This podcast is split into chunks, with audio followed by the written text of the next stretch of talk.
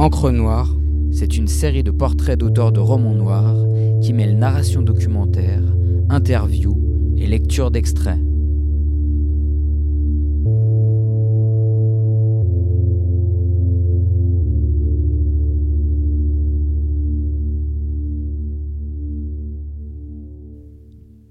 C'est avec deux romans dont l'action se situe en Nouvelle-Zélande que Caril Ferret se fait un nom au cœur du polar français. Il a tout juste 30 ans quand sort Aka en 1998, texte sombre et beau, hanté par les antagonismes du pays, ses deux populations, son libéralisme sauvage, sa nature à couper le souffle. Ferret pose déjà les bases de ce qui fera son succès, une documentation solide sur les pays qu'il traverse, une écriture ciselée, des personnages marquants, le sort des minorités et des exclus posés sur la table. Il me semble que Caril Ferret elle, est un des, le seul à faire ces trilogies euh, articulées autour de continents. Mathilde Cale, librairie Lettres à croquer. Donc là, on avait eu euh, Aka Zulu, qui était euh, l'Australie, la Nouvelle-Zélande, l'Afrique du Sud. Et puis ensuite, on a eu Mapuche, euh, Condor et Paz, donc l'Argentine, le Chili, et puis la Colombie. Là, maintenant, le nouveau, euh, c'est la Sibérie. Et ça que je trouve super intéressant chez lui, c'est qu'il est à la fois romancier, romancier globetrotter, il est à la fois journaliste. Il y a ce côté, en fait, anthropologue du policier, quoi. C'est-à-dire qu'on sent qu'il reste plusieurs mois dans le pays, qu'il s'imprègne complètement, en fait, des, euh, des us et coutumes de l'histoire, en fait, qu'il interviewe des gens, qu'il les rencontre, euh, qu'il va voir les quartiers un peu euh, plus difficiles de, certaines villes. Et ensuite, il construit son intrigue autour de ça. Et je trouve c'est fabuleux, parce que c'est, donc c'est à la fois un polar et à la fois c'est hyper véridique. On est dans le, dans le problème du pays, dans la, question sociale. C'est vraiment un écrivain engagé, quoi. Les moutons du champ voisin déguerpirent quand le Boeing parti trois heures plus tôt de Sydney vira en bout de piste. Extrait de Hutu, lu par Clémentine Vacher. Un steward annonça une température au sol de 23 degrés sur l'aéroport d'Auckland, Nouvelle-Zélande. Osborne referma le roman qu'il ne lisait pas, l'esprit engourdi par le vin californien servi durant le vol. Après dix mois d'exil, il rentrait chez lui. Le sentiment était encore neutre. Sur les sièges voisins, les blancs piaffaient d'impatience. Les Polynésiens, eux, faisaient la gueule. Osborne récupéra sa mallette dans le compartiment à bagages et, sans plus penser à qui que ce soit, traversa les différents postes de douane. City of Sales affichait la propagande touristique. Il quitta la zone de débarquement et repéra tout de suite le flic en civil sur le parking de l'aéroport. Sans doute avait-il vu sa tête quelque part, puisque le rouquin se dirigea aussitôt vers lui. Bienvenue au pays Tom Cullen était un pakéa à la peau irlandaise dont les cheveux non peignés lui donnaient l'air d'une carotte mal pelée. Il devait avoir la quarantaine et, à en croire les commissures de ses yeux, pas mal de soucis. Sergent Cullen, dit-il avec une vigoureuse poignée de main. Je suis votre futur équipier. Mais vous pouvez m'appeler Tom. Vous avez fait bon voyage? Le sergent Cullen souriait poliment. Son nœud de cravate était de travers et il ne portait pas d'arme. Cachant son ébriété sous ses lunettes tordues, Osborne respira l'air ambiant, mélange de pollen et de kérosène. On m'a dit que vos bagages étaient transférés à l'hôtel, enchaîna Cullen. Vous avez ce qu'il vous faut, on peut y aller? Osborne souleva sa mallette pour signifier qu'il était paré. Cullen se racla la gorge. Dans ce cas, je vous propose d'aller directement au central, dit-il en l'invitant à le suivre. Le capitaine Timu m'a chargé de vous présenter nos services et de vous aider à prendre contact. Pas de réaction. Ils firent quelques pas vers la voiture. Ça fait combien de temps que vous êtes parti? Un an, c'est ça? Vous savez que nous avons un nouveau commissariat central, non? Non. La tête d'un chien apparut à l'arrière de la Ford. Osborne passa la main par la vitre ouverte. L'animal se précipita aussitôt pour lui lécher les doigts. Ah oui, s'enroua Cullen. J'ai profité de la balade pour amener mon chien. Il est encore jeune, il a du mal à rester seul à la maison. Vous n'avez rien contre les chiens, j'espère. Allez, couchez, Toby, couchez. Osborne attrapa la truffe qui dépassait de la vitre et laissa mourir un sourire sur ses lèvres. Toby, hein? Le labrador s'était tu. Ne sachant trop sur quel pied danser, Cullen prit le volant et quitta le parking de l'aéroport. Quoi, Toby? Dans son costume triste, l'autre ne bronchait pas. Tom se tenait sur la défensive. Ce n'était pas seulement une question de grade. Osborne avait une allure faussement tranquille qui ne lui disait rien. Son haleine puait l'alcool et il n'avait toujours pas vu ses yeux. Il roulait maintenant sur le motorway qui relie l'aéroport au faubourg de la ville. Le ciel était bleu à s'y jeter. Osborne avait sorti un sachet plastifié de sa mallette. Il en retira deux grosses têtes d'herbe, qu'il broya dans sa paume, les renversa sur une feuille de papier, se poudra une petite quantité de cocaïne et roula le joint avec une rapidité étonnante. Il fuma le tout en quelques bouffées âcres qui dansèrent un instant dans l'habitacle avant de filer à toute vitesse par la vitre ouverte. Se tut jusqu'à Auckland. Il ne savait pas d'où sortait ce type, mais il allait y avoir du changement. Ouais, moi j'ai lu Hutu qui se passe en Nouvelle-Zélande. Xavier Cerf, enseignant. Si on ne connaît pas la Nouvelle-Zélande, à la sortie de ce roman, on, apprend beaucoup de choses sur euh, l'organisation du pays, sur son organisation politique, sur euh, la façon dont vivent les, Néo-Zélandais, et on s'aperçoit qu'il y a beaucoup de diversité dans, dans, cette population également. Donc on apprend beaucoup, beaucoup de choses. L'os perfora la peau de ses lèvres, puis traça une saignée vers la commissure droite de sa bouche. Pour supporter la douleur, Anna se récitait des poèmes, une technique qu'elle avait lue dans des récits de suppliciés. Elle songeait aussi à sa révolte, à toute cette tristesse qu'il avait menée là, à l'enterrement de Ouira et aux membres de la tribu qui s'étaient regroupés dans le marais. C'est là qu'elle avait appris par la bouche d'un oncle éméché la vente d'un domaine ayant appartenu à la tribu, au nord de la péninsule. Personne n'en parlait, mais tout le monde avait été témoin de l'agonie de la cuya. La maladie, c'était bon pour garder l'unité de groupe. Mais la vérité, c'est qu'en apprenant la vente de la terre de ses ancêtres, sa grand-mère était morte de chagrin. L'os lui déchirait la peau. Ça faisait mal, très mal. Des larmes coulaient sur ses joues, se mêlant au liquide noir qui laisserait une marque indélébile sur son visage. Le ciseau trancha la chair et dériva sur son menton. Elle pensait à Paul aussi, le seul homme qui aurait pu mais n'avait pu, et aux raisons qu'il avait poussées dans les bras de Népia. Tatoueur émérite, expert théologique, érudit, chaman, homme médecine d'un rang élevé, Népia était en vérité un sombre illuminé qui l'avait suivi dans son hutu. Népia se prenait pour un demi-dieu, et ce n'est pas l'assujettissement aveugle de ces hommes qui allait le ramener sur terre. Anna était venue à lui comme une chienne blessée quémandant une caresse. Elle avait flatté sa vanité, son orgueil monstrueux et sa fierté de chef, entrant dans la secte avec un projet bien précis qu'elle lui avait soumis sur l'oreiller, patiente, et l'infatué avait fini par croire que sa vengeance serait la sienne l'imbécile. Moi, ce que j'aime chez Caril Ferret dans les personnages, c'est toujours les duos, en fait. Il y a toujours le détective, le policier, qui a euh, ses casseroles, euh, son passé, euh, qui est des fois un peu rock'n'roll, qui est des fois euh, complètement écorché vif, ça dépend en fait du, du, polar. Et en fait, le binôme qui va pouvoir construire avec quelqu'un d'autre, qui est souvent quelqu'un du peuple, en fait, enfin du peuple du, du, pays en fait dans lequel il est, qui a vécu aussi son propre traumatisme, qui est souvent un personnage fort, féminin ou masculin. Et en fait, cette dualité, en fait, cette, ils sont à la fois opposés à la fois ils se complètent, mais je pense qu'il les construit comme si c'était euh, la même âme en fait dans deux personnages différents et qu'ils pouvaient aller sur des chemins différents grâce à ces deux personnages. Après l'Océanie, direction l'Afrique et un livre puissant qui est autant une enquête policière prenante qu'une autopsie de l'Afrique du Sud post-apartheid. Un duo de flics noirs et blancs parfaitement maîtrisé, un alliage entre voyage politique et histoire d'amitié. Comme à chaque fois, Caril Ferret ne se contente pas d'un bref passage dans le pays, il s'y installe, scrute la société, rencontre les habitants. Ce roman lui vaut en 2008 de nombreux prix et le fait passer dans une autre dimension. D'autant plus que Zulu est adapté au cinéma par Jérôme Salle avec Forrest Whitaker et Orlando Bloom. De fait, Ali Neumann n'avait pas bénéficié de la loi de la discrimination positive pour diriger le département criminel de la police de Capton. Il avait surclassé tout le monde. Plus doué, plus rapide. Même les vieux flics rougeaux, ceux qui avaient obéi aux ordres, les vicieux et les rôtis du matin au soir, le trouvaient plutôt malin pour un cafre.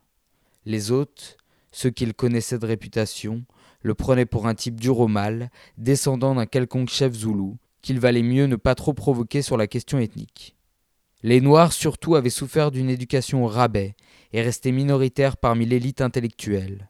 Neumann leur avait montré qu'il ne descendait pas du singe mais de l'arbre, comme eux, ce qui ne faisait pas de lui un être inoffensif. Walter Sanago, le capitaine en charge du commissariat d'Harare, savait qui était Ali Neumann, le chouchou des Blancs. Il suffisait de voir la coupe de son costume. Personne ici ne pouvait se payer ce type de vêtements. Sanogo n'éprouvait aucune jalousie particulière. Il vivait simplement dans un autre monde. Je trouve que Zulu, parmi euh, ceux que j'ai lus, c'est l'un de, ceux qui m'a le, plus touché, hein, puisque ça se passe en Afrique du Sud. Et euh, la force de ce roman, c'est que on, voit bien la distinction qui est faite entre euh, ben, les, blancs, les quartiers blancs et puis les quartiers noirs. On voit la, misère dans, laquelle vivent, vivent les noirs dans un pays qui a, été, qui a souffert de l'apartheid. Euh, et puis on voit très bien aussi la mécanique des quartiers euh, riches, blancs, etc. Donc ça c'est euh, quelque chose qui nous montre très bien dans son roman. Et puis bah, comme dans tous les romans de, Ferré, c'est l'intrigue elle est parfaitement menée, il y a beaucoup de suspense, on a envie de, savoir la suite. donc c'est des romans qui se lisent très vite parce qu'on est pris, est pris dans l'intrigue dans et on est pris dans, dans l'action. Il a cette, capacité de nous parler d'un passé douloureux à chaque fois. Et donc on apprend beaucoup de choses sur le plan historique. Et on voit bien que, puisque l'action se, passe euh, plusieurs années après ces, ces forfaits malheureux, c'est-à-dire euh, bah, que ce soit l'apartheid, euh, le coup d'état de Pinochet, etc., etc., on voit bien que des années plus tard, pas grand-chose n'a changé, et on voit bien que ce sont, les gens continuent à souffrir de, de ce que leurs, on va dire, entre guillemets, leurs ancêtres ont vécu.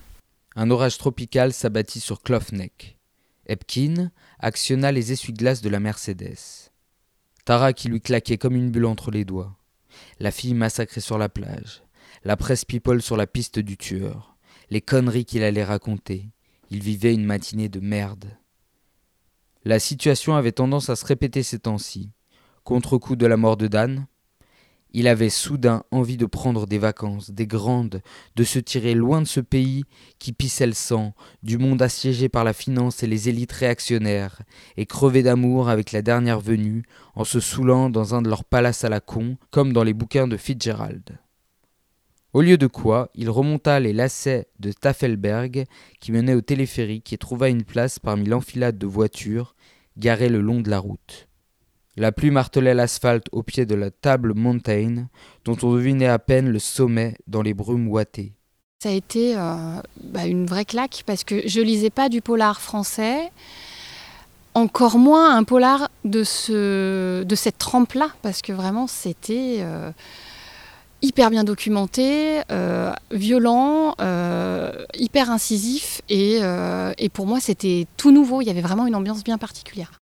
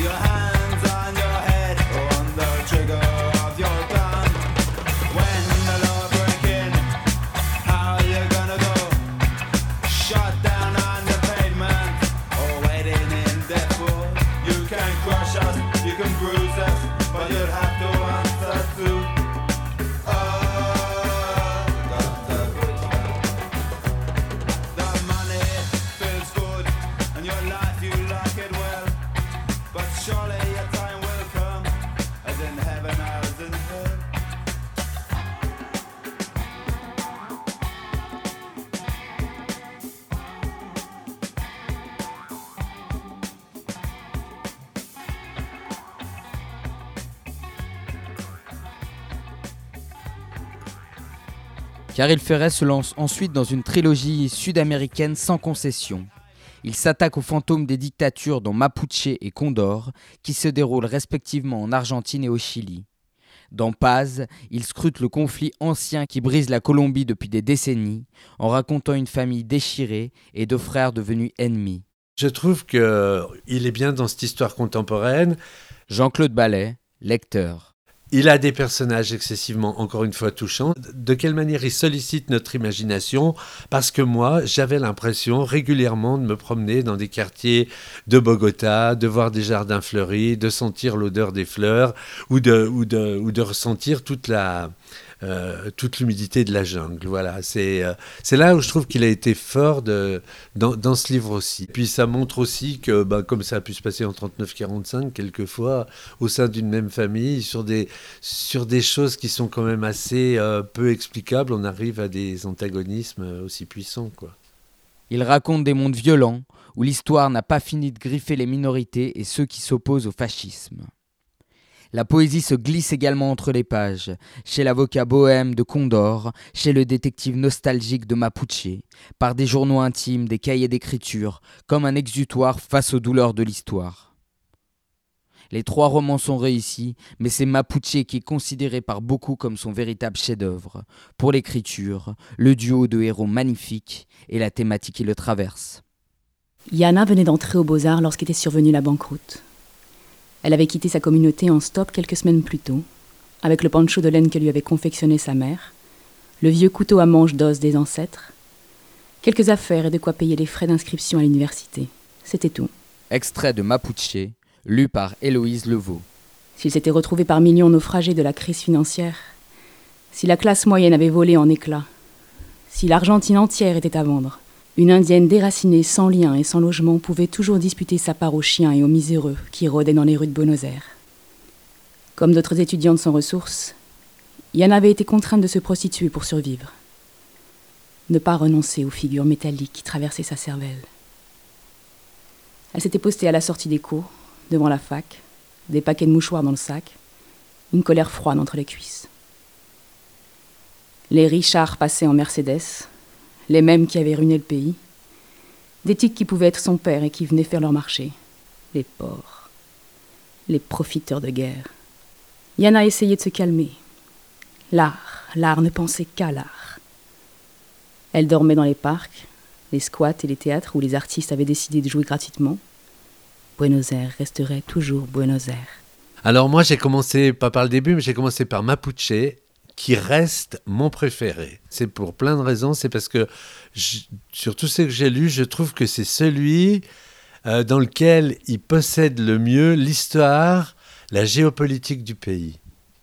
Et puis ensuite, parce que je trouve que ce qui, ce qui fait, ce qui est pour moi ses principales qualités à Caril Ferret, c'est-à-dire cette, cette, utilisation des contraires. Il est, c'est des livres qui sont à la fois violents, mais à la fois très tendre. Il y a beaucoup d'empathie, beaucoup de cruauté, beaucoup d'amour, beaucoup de sadisme. Et je trouve que celui-là, il est un peu porté euh, à, à l'incandescence de tout ça, quoi. Et il a des personnages, bon par exemple les deux personnages centraux de Mapuche sont des personnages que je trouve excessivement touchants quoi. C'est aussi vrai dans le dans l'avant-dernier, celui qui se passe en Colombie, mais ces personnages sont touchants, ils sont prenants, ils sont aussi irréels que crédibles. En fait voilà, chez lui ce que j'aime bien, c'est le sens des contradictions et des contraires. C'est vraiment euh, les opposés quoi. Yana n'avait pas d'iPhone, de télévision, de vêtements débordant du placard, de cartes bancaires. Elle n'avait que l'art pour échappatoire et les terres ancestrales pour cible au milieu d'ateliers. Son œuvre en cours, son chef-d'œuvre. La carte du cône sud de l'Amérique dressée, monumentale, sur un socle de béton armé dont elle défonçait les anciens territoires autochtones à coups de masse. Yana était Mapuche, fille d'un peuple sur lequel on avait tiré à vue dans la pampa. Chasseurs d'oreilles ou d'âmes impies, les chrétiens n'avaient pas fait de quartier. Elle non plus. La masse s'écrasa sur le territoire ranquel, déjà bien amoché, expulsant des fusées de pierre vers ses yeux. Son short noir était trempé, la sueur lui coulait sur les cuisses, les tempes, le cou, ses seins morts, les muscles bandés vers l'objectif, le monde, une peau de béton qu'elle massacrait avec une joie salvatrice. Cartographie d'un génocide. Charua, Ona, Yamana, Selknam, Arakan. Les chrétiens les avaient dépossédés de leurs terres, mais les esprits ancêtres lui couraient comme des fourmis rouges dans le sang. Poudre de béton sur corps tendu. La Mapuche abattit son arme encore une fois et l'œil visé sur l'impact constata les dégâts. Une vraie boucherie. 800 000 morts. Non, les chrétiens n'avaient pas fait de quartier. Il y a une écriture hyper travaillée, euh, très musicale. On sent la musique. Il y a quelque chose. Euh, de l'ordre des fois euh, presque de la poésie, oui, d'une parole de musique. On sent qu'il y a quelque chose derrière et, il y a des phrases coup de poing, il y a, je dirais que c'est musical en fait. Il y a vraiment la musique Caril Ferret. Ruben avait découvert Buenos Aires par les yeux de son père, poète lié à sa ville comme la plaine à la pluie. Très tôt, Daniel lui avait raconté ses tours de passe-passe, ses bars où l'on fumait à l'aube en parlant de politique, du tango revenu des bordels et ces femmes penchées sous le désir de l'autre, les couleurs et le prisme de cette Europe qui les hantait. Des heures durant, assis sur les bancs ou à la terrasse des cafés de Florida, son père lui avait appris à observer les gens, à reconnaître la première fois qu'une jeune adolescente marchait seule dans la rue, si fière et si touchante de se montrer libre devant tous, l'élégance des amants sur les pavés que la nuit faisait briller, à deviner les réflexions des vieillards dans les parcs, ces pensées perdues qu'il fallait rattraper pour eux, la désinvolture des chats dans les cimetières.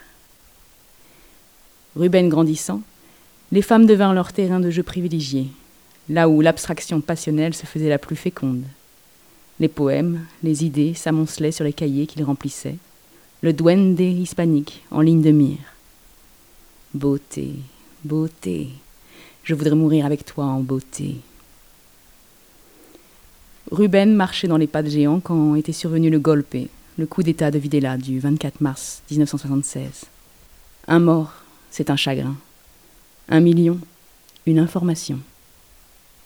Trente mille, c'était le nombre de disparus. La méthode appliquée par les militaires dupliquait les pratiques utilisées par les nazis durant la guerre.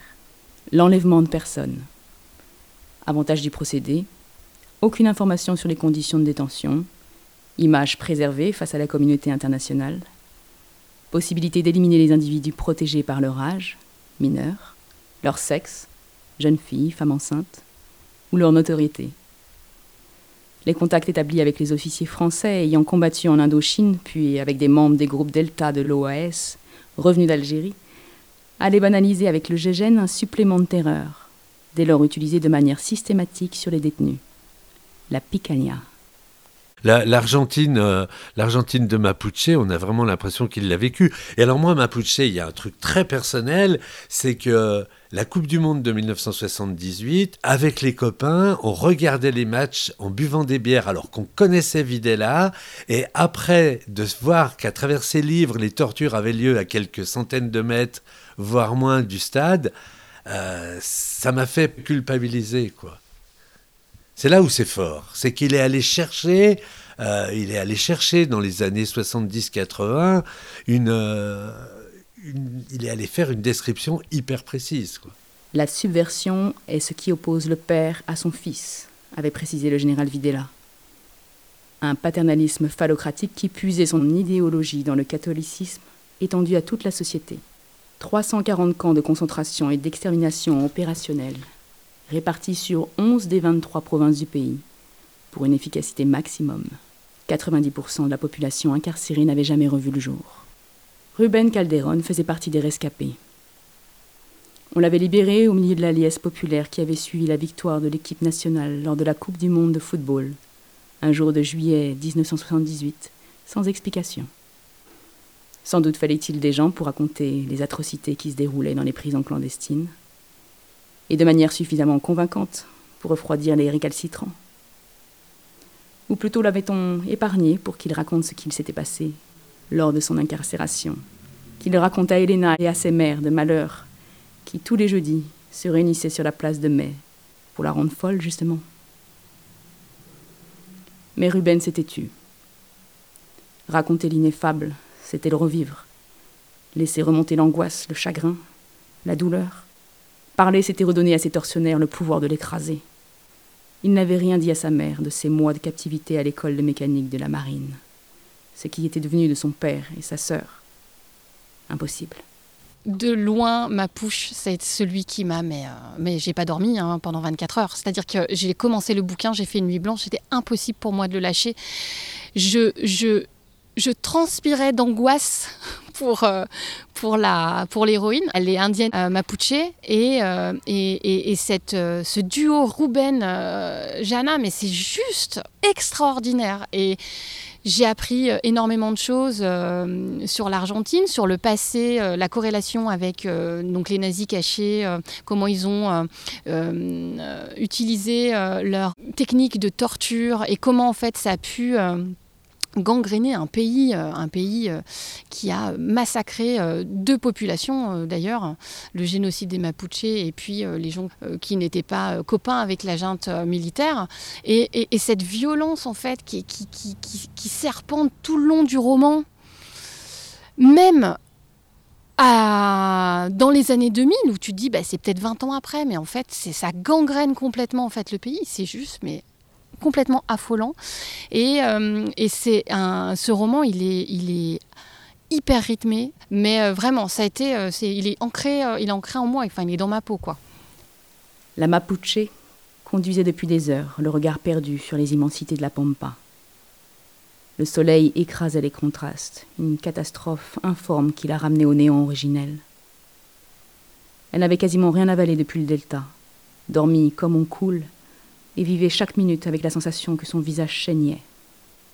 Yana longea de grands lacs tapissés d'oiseaux, grues, hérons perchés, canards ou flamands. Partout, les couleurs de la nature étincelaient, et elle n'y voyait que des morts. Un furieux coup de klaxon la fit sursauter, alors qu'elle dérivait sur la file de gauche. Un camion à bestiaux rasa la Ford, qui crachait sa fumée noire sur la nationale répandant une odeur d'abattoir dans l'habitacle ouvert aux quatre vents. Yana s'arrêta à la station-service suivante, pointillée au milieu de nulle part.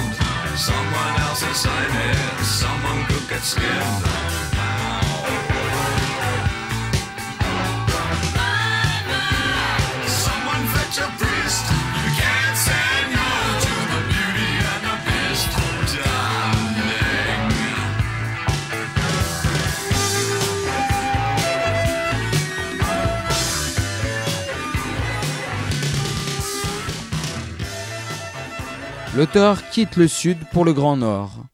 Il file en Sibérie et revient avec un récit de voyage situé dans une ville minière en autarcie glaciale, réputée la plus polluée du monde. Il enchaîne avec un roman, L'aide, où le décor post-industriel se mêle à l'immense toundra pour raconter les destins de personnages divers et singuliers, dont le point commun est d'habiter la Russie 2.0. Taureau furieux dévalant le cirque de la péninsule de Taïmir, des vents de 200 km/h interdisaient tout mouvement depuis trois jours, figeant le Titanic industriel de Norilsk dans la glace. Extrait de l'aide, lu par Yannick Rosset. Un ouragan qui teintait la nuit polaire d'une couleur pourpre presque irréelle. Gleb Berensky observait le monstre sibérien derrière le triple vitrage de l'appartement, entre fascination et effroi. Moins 64 degrés, affichait le thermomètre de la mairie. Gleb l'apercevait par intermittence à travers les tourbillons de neige, se demandant comment les éléments même déchaînés pouvaient ainsi colorer l'hiver. Une teinte violette comme toutes les fleurs qu'il n'offrait pas.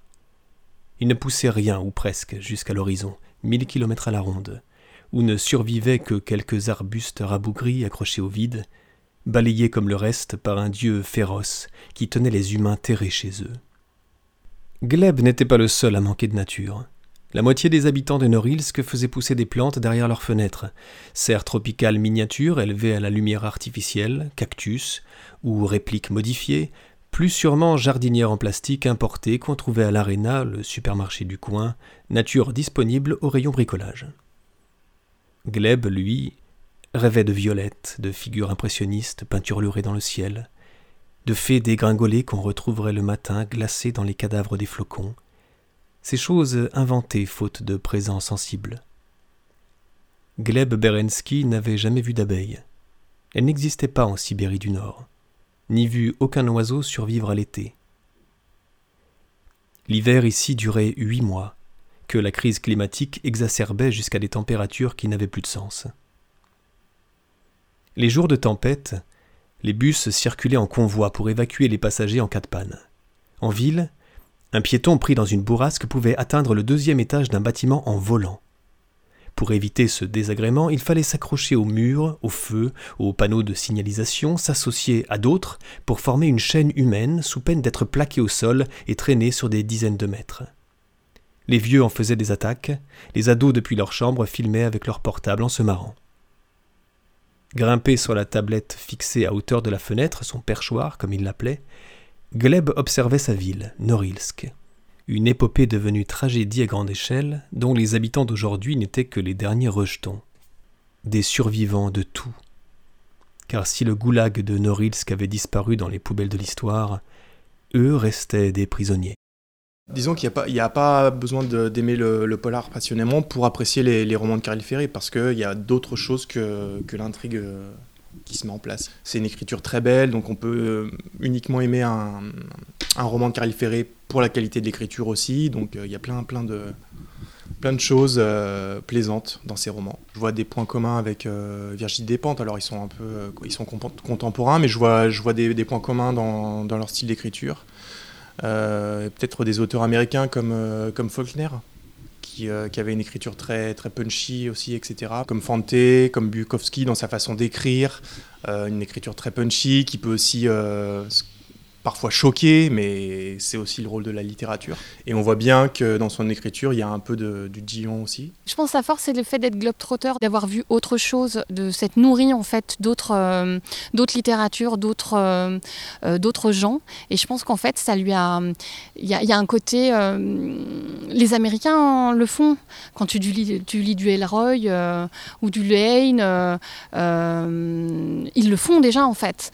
Et, ou quand tu lis même des auteurs euh, latino-américain, euh, tu as euh, déjà cette, cette richesse en fait dans l'écriture. Ça reste pas juste cantonné à un style.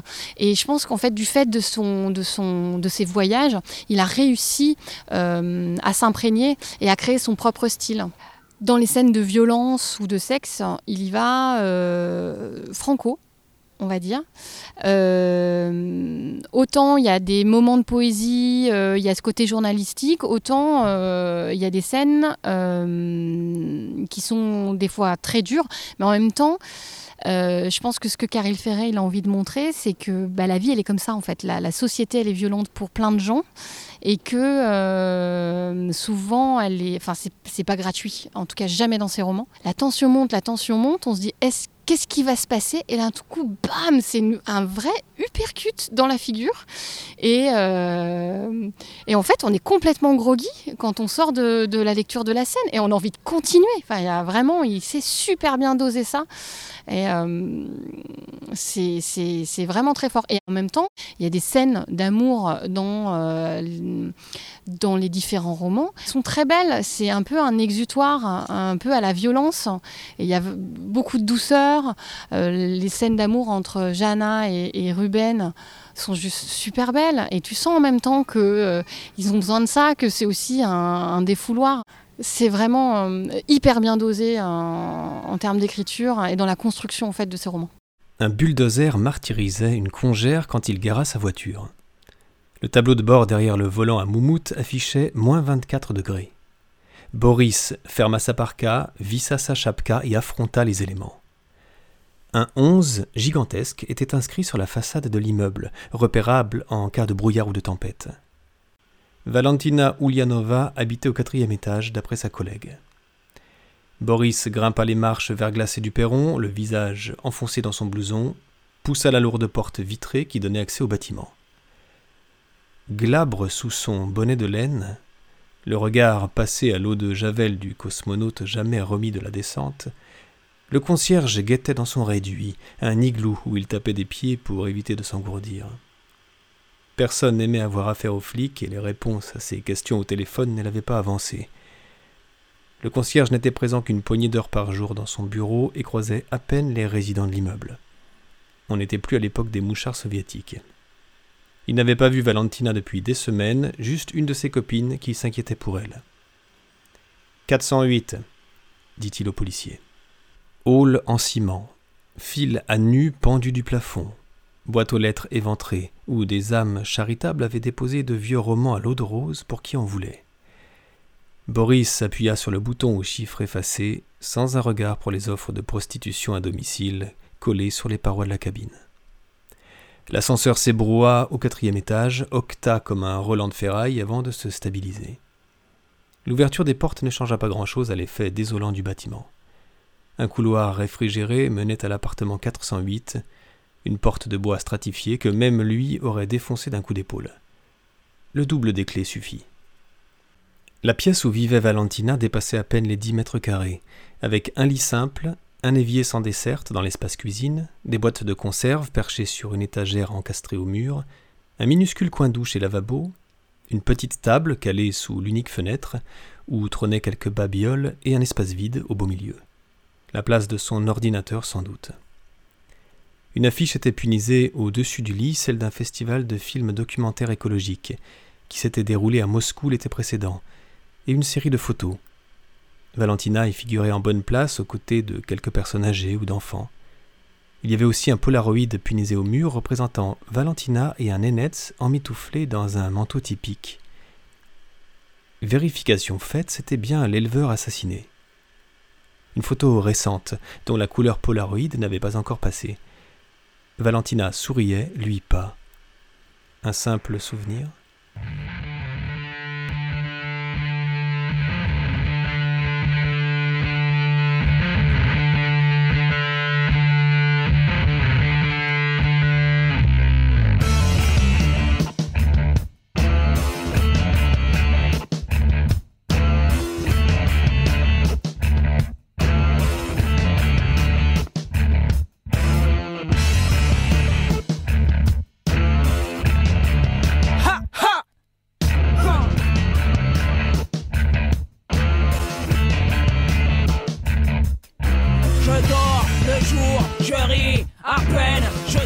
ces tours que l'on met en quarantaine.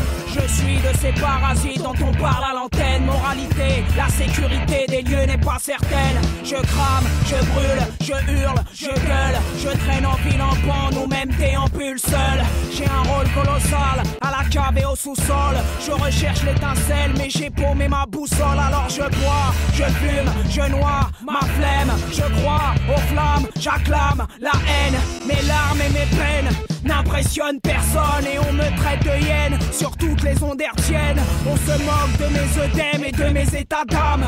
Tout m'ordonne en fait de ne pas vivre à l'état d'homme. Et moi que l'on nomme l'individu bas de gamme, qu'on me dégomme sur le macadam serait le minimum. Je sais, je traîne, je sens, je gêne, inutile d'en rajouter. J'ai déjà purgé ma peine, ma tête mêlée, ma peau est peine, inutile d'en rajouter. J'ai déjà purgé ma peine, la arme est dans mon sang, mes peines, inutile d'en rajouter. J'ai déjà purgé ma peine, j'habite au loin, en zone inutile d'en rajouter. J'ai déjà purgé ma peine.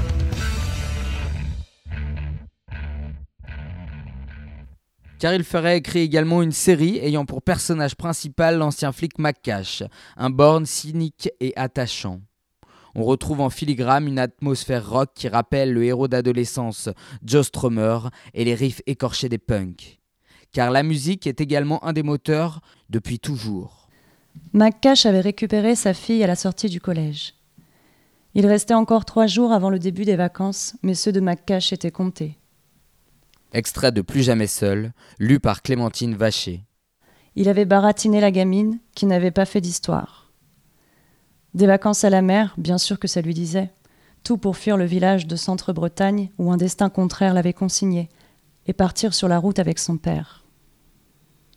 Macache cracha la fumée par la vitre de la Jaguar. Tant de chiens dans sa caboche malgré le soleil intermittent entre les nuages. La journée avait pourtant plutôt bien commencé. Il était même presque normal en se levant à l'hôtel. La mer passa par-dessus bord à l'horizon. Les oiseaux voltigeaient derrière la baie vitrée de la salle du restaurant. Il avait regardé la petite avaler ses cornflakes sans mettre jusque-là, ses petits crocs affûtés. Alice et son sourire glouton d'orpheline, espérant que demain serait plus réjouissant qu'hier. Et puis la douleur s'était réveillée. Un cauchemar au bois dormant. Macache était borgne, un tendre au cœur dur qui confondait la défense et l'attaque. Il avait repris la route, sans broncher, mais le moignon de son œil crevé lui faisait mal, à en perdre la raison. Pas de rémission d'après les médecins. Pour ça, il aurait fallu commencer par se soigner, nettoyer sa prothèse et surtout l'orbite vide qui s'infectait. Maintenant, le jus de mort lui tordait la couenne, un linge mouillé comme autant de larmes rentrées, une douleur sauvage qui lui marchait dessus, le piétinait et. Tu veux pas baisser un peu la musique? cria Alice depuis le siège voisin. J'arrive pas à me concentrer. La petite lisait un manga, les pieds nus posés sur le vide-poche. Alice, treize ans à peine, de tresses brunes et de grands yeux verts qui le considéraient comme son père. Macache baissa le volume du CD en grognant. Spock Orchestra, un collectif slam rock qui écraserait la bande FM à coups de marteau si on le laissait faire. Les autres groupes étaient morts. The Clash, Stiff Little Fingers, The Adverts, tous les vieux punks de sa jeunesse irlandaise, crevés, comme lui. En, parlant de ça, me vient directement en tête le chanteur de rock asthmatique de, Mapuche, qui est poursuivi par, euh, les, euh, des anciens de la junte. Là, quoi. Voilà, euh, on a l'impression que la musique est toujours présente, même si il se lance pas dans des descriptions, à la différence de beaucoup d'auteurs de polar américains qui parlent de Charlie Parker comme s'ils l'avaient bien connu, etc. C'est assez, c'est sous-jacent en fait, mais c'est présent. Euh, et moi, je suis très fan de, de rock. Et c'est vrai qu'on ressent ça euh, dans son, dans son écriture. Et hum, on dit souvent que Caril Ferré, il, il, parle des opprimés dans chacun des pays qu'il a visités. Euh, moi, j'adore Springsteen. Et Springsteen, c'est quelqu'un qui, justement, dans ses paroles, euh, donne la parole, entre guillemets, à des opprimés, à des gens qui ont souffert euh, dans leur vie, etc. Et Caril Ferré fait très bien ça aussi dans ses romans. C'est-à-dire que un personnage peut devenir très important, alors même qu'il appartient à une classe sociale opprimée, une classe sociale euh, dépourvus de moyens, etc. La rue Hippocratus traversait le quartier de Kolonaki qui bordait Exarchia. Macache remonta la colline, l'adrénaline contrant les effets des analgésiques. Beaucoup de bars dans le coin, de lumière rouge et tamisée où les gens s'acharnaient à oublier les mauvaises nouvelles quotidiennes. Deux heures sonnaient quelque part lorsque le borgne poussa la porte du rhinochéros. Une population de tous les âges s'épanchait au-dessus d'un verre, en majorité des trentenaires tatoués des deux sexes, dans une ambiance éthylique amicale. Ayant vécu des années à Brest, Macache savait déceler à la seconde le bar où les soulards vous tombent dessus comme des mouches à emmerde. On peut être euh, passionné par euh, tel ou tel polar parce que l'intrigue est parfaitement menée, parce que les personnages sont, bien construits, mais ce qui a, ce qui est très bien avec euh, Caril Ferry, c'est qu'en plus, il y a la qualité de l'écriture. C'est une écriture qui est, qui est à la fois très punchy, qui est très belle, qui est parfois poétique. Euh, donc c'est ce qui fait aussi la différence avec d'autres auteurs de, de, polar. Et euh, ce qui est très bien aussi avec Karel Ferry, c'est que chaque phrase est très fournie en détail. Elle peut être très courte, mais elle va être quand même être très fournie en détail. Donc on a beaucoup d'images en tête, euh, comme dans un film de cinéma en fait. Hein. C'est une écriture qui est assez cinématographique. Moi j'aime bien son style. Mais c'est honnêtement, c'est pas ça qui m'a le plus euh, impressionné parce que je pense qu'en plus, euh, consciemment ou inconsciemment, quand je lis ce type de livre, c'est pas c'est pas les faits que je recherche en premier. Bon, il y a des il y a des polars ou des livres policiers que j'ai trouvé très bien écrits. Pour moi, il faut que ça ça frappe au cœur et lui, il frappe directement au cœur, au corps, je sais pas comment il faut dire.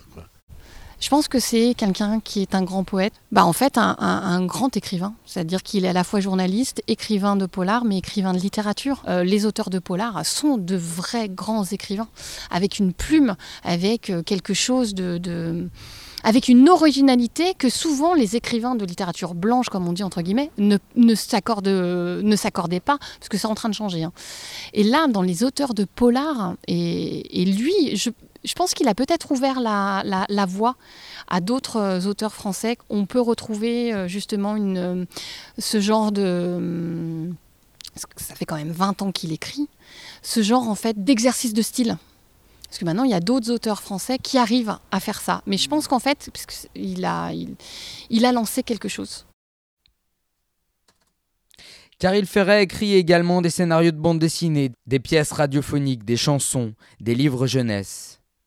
Il est devenu un personnage incontournable de la littérature française actuelle, héritier de Kessel, Jean, Elroy, infatigable défenseur des minorités, poète du roman noir, mais aussi ouvreur de portes pour d'autres. Alors pour moi, Caril Ferret fait partie, euh, doit faire partie, pour moi, d'un fonds de librairie. C'est obligatoire. on ne peut pas passer à côté. Si on est passé à, côté, c'est possible. Il faut absolument lire et, euh, se rendre compte que euh, il fait partie des piliers du polar français.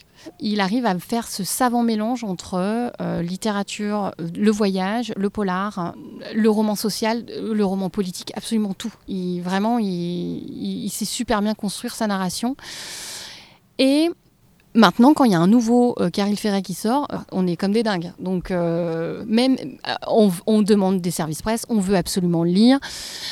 Mapuche, je le mets dans les mains des gens, quand ils me demandent un conseil en polar, j'ai dit mais lisez ça. Je leur, je leur pitch même pas le, la quatrième de couve ou, le, ou, le, fil conducteur du bouquin. Je dis lisez ça et après vous revenez me voir et on en reparle. Et à chaque fois, les gens disent mais c'est juste une claque.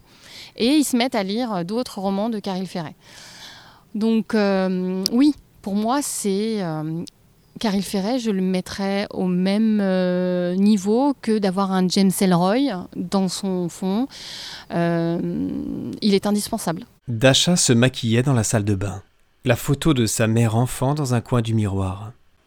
Acte contre-révolutionnaire, disait la fiche technique du goulag. Critique du parti. Vol. Sabotage. Étaient-ce les raisons qui avaient poussé Aliona à cacher son passé de zèque Dasha restait sceptique malgré l'aide de Mémorial. Sa grand-mère aurait dû savoir qu'elle considérait Staline et sa clique du NKVD comme des psychopathes à interner les premiers. Elle pestait assez contre Poutine et ses méthodes d'ancien agent du KGB étendues à l'économie et à la population entière. Le moustachu aurait pu l'accuser d'avoir volé la Lune pour la revendre aux Américains sous forme de microfilm, qu'elle s'en serait à peine étonnée. Dasha aurait même ri avec sa babouchka de ces dangereux cinglés, entre deux larmes de rage pour ce que la pauvre avait dû endurer à Norilag. Alors quoi?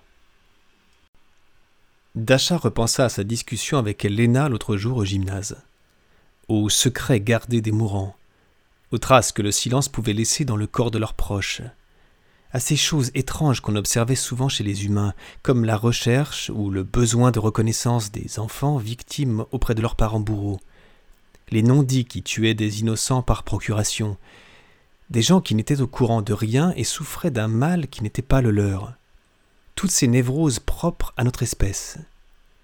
Il y avait un monstre quelque part forcément, un loup qui dévorait l'enfant qu'elle était toujours et l'empêchait de grandir. Dasha se croyait super mioche. Elle n'était même pas présente dans la cour de l'école. Dieu merci, le ciel nous a quittés, bien campés sur nos pieds.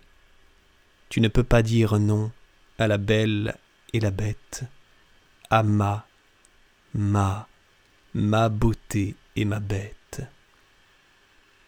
Sa nouvelle robe vif argent tomba comme une lame sur son fuselage. Un peu courte, c'est sûr, moulant ses seins, mais le bon Dieu lui faisait des avances. Y croire, dans le miroir en pied se dire que sa robe spéciale plan B de transformation en femme allait remarquablement avec le bleu de ses cheveux courts, comme le gris de ses yeux varié avec les reflets du ciel, un enchantement pour les pires durs à cuire du genre qui vous savez. Dasha n'avait plus toute sa tête, le passé caché de sa grand-mère et cette maudite tache qui n'en finissait plus de grandir lui rongeaient le cerveau. Et elle allait finir par être en retard si elle continuait son cirque.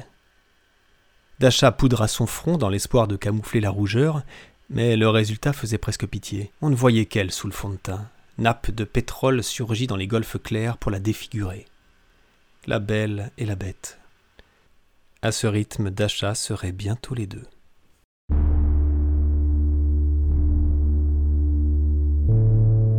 C'était Encre Noire, avec des interventions de Mathilde Cale, Jean-Claude Ballet et Xavier Serre, des lectures de Clémentine Vacher, Héloïse Levaux et Yannick Rosset, musique The Clash, David Bowie et Kazé, réalisation et production Amaury Ballet.